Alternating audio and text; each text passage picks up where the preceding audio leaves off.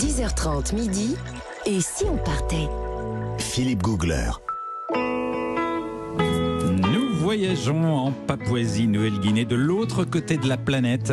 Hein, on est un petit peu au-dessus de l'Australie. Euh, C'est c'est très très loin. Très très loin également par les traditions, par les mœurs, par la façon de vivre de ses habitants. C'est ce qu'on essaie de vous raconter depuis euh, 10h30 ce matin. Et Nathalie a rassemblé des infos inconcevables. Ah bah, inconcevable, oui. Insolitos. Insolitos, Oui. Maximos, Oh là là. en Papouasie. Je n'en ai pas fermé l'œil de la nuit. Alors là, vraiment, c'est une nouvelle que j'ai piochée dans Science et Vie du 1er août. Vous lisez Là- Science et Vie Oui, vous bien sûr, bah, tous les soirs avant de m'endormir. Et euh, bah oui, bien sûr. c'est une nouvelle du 1er août. Donc là, on est en breaking news. hein. Vous vous Oui. rendez compte un peu Oui. de. Nous sommes vraiment au cœur chaud. de l'actualité. Qu'est-ce que j'ai trouvé en Papouasie-Nouvelle-Guinée? Un requin marcheur. Alors bon, Alors là, le requin marche. Je n'en ai pas dormi. Je, n'ai- je ne croyais pas mes yeux quand j'ai vu cet animal. Ce sont des petits requins avec quatre nageoires qui sont musclés comme des pattes. Ah. c'est incroyable. C'est-à-dire il que marche vraiment, non, mais j'ai cru que je rêvais. C'est-à-dire qu'il sort de l'eau et il va sur terre. non. Mais comme je vous le dis, c'est science et vie quand même. C'est pas euh, bon, hein. C'est Il pas va vous Bécasse Magazine. qu'il vient vous mâchouiller les doigts de pied. Non, mais c'est incroyable. C'est-à-dire que il, se- il- il sort de l'eau, il va se ravitailler et hop, il retourne dans les fonds marins. C'est absolument incroyable. Alors, on l'appelle le requin épaulette, Pourquoi épaulette en un mot. Euh, il peut, bah, parce qu'il peut marcher sur terre. Qu'est-ce que vous voulez que je vous dise? C'est pas moi qui donne les noms, j'en sais rien. En tout cas, on dirait une petite otarie qui se dandine. C'est très, très, très étrange. Ah il bon est tacheté de noir et de marron. C'est pas parce que j'ai un œil en moins que j'ai vu ces trucs-là, je vous assure, c'est vrai. C'est une espèce qui peut survivre en cas de pénurie d'oxygène, qui peut rester su- sur Terre jusqu'à une heure sur une seule respiration, monsieur. Ah bon oui. Ah, donc il est en apnée sur Terre. Oui, oui, oui, oui, une heure. Ah. Essayez, vous, vous allez voir. hein. Bon. Dingue. Alors c'est vrai que c'est incroyable. Enfin, c'est vraiment ce, ce requin. Est-ce qu'il croque l'humain marcheur. Est-ce qu'il croque l'humain Non, mais pour l'instant, il n'a pas essayé. Mais je, je vous en- je vous encourage à aller le caresser. mais voilà, non, mais c'est incroyable. Et ça, c'est en Papouasie-Nouvelle-Guinée, le Ouais. 1er août. Ouais. Ils sont sortis de l'eau. On les a vus. Oui, d'accord, ça vous, ça vous fait. Mais si, mais si, mais, euh, Ok, très bien. Bon, alors, oh, bah, c'est pas grave, j'ai un autre sujet pour vous. SOS Tapa en danger. Alors, le T'as tapa. pas ou tapas? Alors, tapa, non, mais pensez qu'à manger, écoutez-moi. C'est culturel. Alors, le tapa, c'est un motif tribal tatoué sur les tissus. Ouais. Vous avez forcément vu ça, évidemment, en Papouasie-Nouvelle-Guinée. Et figurez-vous que la créatrice de mode euh, américaine qui s'appelle Yaku Ninich, euh, qui est papouane néo-guinéenne, évidemment, de. de Papouane Eh ben, néo-guinéenne. c'est comme vous l'avez répété oui. celle-là. bah oui, papouane néo-guinéenne Ouais. Donc euh, d'origine, euh, eh ben, elle, elle a voulu euh, créer une collection euh, inspirée des, des motifs qu'utilisait sa grand-mère dans sa tribu, et évidemment, elle a dû lui demander l'autorisation. Voilà. Parce qu'effectivement, si on ne demande pas l'autorisation euh, chez les papous, c'est une grave offense.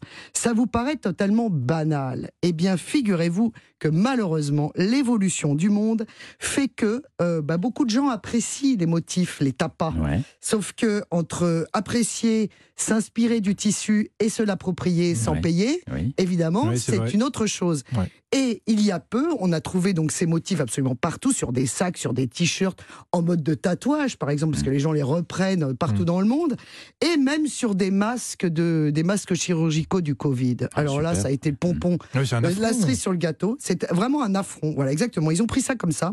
Et figurez-vous qu'en ce moment, bah, il y a des chefs de village qui réfléchissent à la façon dont ils pourraient breveter les tapas.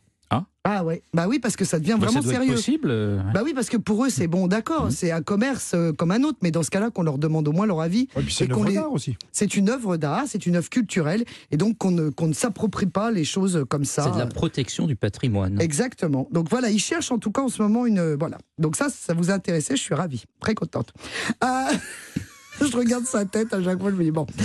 mais non, mais bon, je, suis suspendu à vos Bah, lèvres. bien sûr, oui, oui. Alors, en tout cas, en Papouasie-Nouvelle-Guinée, moi, je pourrais réaliser un rêve. Quoi donc? Mon rêve secret, je vous le dis, c'est payer en coquillage. Ah, Ah oui, ah, une j'aimerais payer en coquillage. Oui, bah, jusqu'en 1933, le pays utilisait des coquillages comme monnaie euh, nationale Ah quand même. hein. c'est oui, pas bah, vrai ah bah, c'est assez récent. Ah bah oui. Donc après cette date, on est passé au kina. Bon. Mais il y a encore une île, chez les Tolais, ou Tolai, je ne sais pas comment on dit, les Tolais, en Nouvelle-Bretagne, qui utilise encore euh, le coquillage comme monnaie d'échange et Ah de bon troc. Eh oui, monsieur. Et Mais en donc plus. pour être riche, il suffit de se, rama- de se ramasser des coquillages dans Oui, la mer. alors en plus, c'est les enfants qui le font. Donc, Ah, vous allez donc. demander à vos enfants d'aller vous chercher des coquillages. C'est cool ça. c'est un gros, il y a un gros escargot, un, un gros escargot marin euh, qui s'appelle le Palaka noara. Oui. euh, donc qui est utilisé comme euh, comme là, c'est le référent. euh, Il y, y a un cours légal. hein, euh, par rapport au kina, Ah donc ouais ah ouais ouais non mais ça ça blague pas du tout. Il y a aussi l'huître perlière qui est utilisée, le kaori, la palourde géante, enfin bon bref. Ah Donc, ouais ah oui non mais ça ne rigole pas. Voilà donc Mais ça j'imagine que c'est pas des coquillages faciles faciles à trouver, sinon non, c'est pour ça que c'est vraiment une mission pour les enfants de les Ouais. récolter, de les trouver, parce que c'est quand même, effectivement, c'est de l'argent. hein. Donc euh, c'est, c'est- non mais c'est intéressant parce que voilà, on, on parle de choses. euh, Mais vous si êtes- on revenait un petit peu en arrière. Vous êtes sûr qu'il n'y a pas une coquille dans votre info? Oh là là, Oh là là là là. je sais pas si je vais pouvoir Ça, Il y a finir. un gros usage de cymbales aujourd'hui. Ouais, ouais, ouais, c'est, éprouvant. C'est éprouvant, vous savez, pour moi. C'est éprouvant. D'ailleurs, à, pro- à propos d'infos, c'est marrant parce que j'avais trouvé un- une façon dont, en papou, comment on dit, euh, euh, coq. Alors, c'est, non, ça s'appelle toxavé. Toxavé. Vous savez ce que c'est une toxavé Non. Bah, talk, ça vient de talk en anglais, qui veut dire parler, et savait de savoir. Donc c'est une information. Ah, Une toxavée. Toxavée, Voilà. marrant ça. Donc une dernière talk savée pour la route. Eh bien, euh, quand on alors quand on voyage, il y a toujours quelque chose qui nous touche profondément dans un voyage. Aujourd'hui, euh, il y a quelque chose qui me touche particulièrement en Papouasie-Nouvelle-Guinée, c'est la scarification. Ah oui, ça c'est. Voilà. Bah, c'est forcément, dingue, ça. puisque moi, je me suis fait une entaille au sourcil moi-même.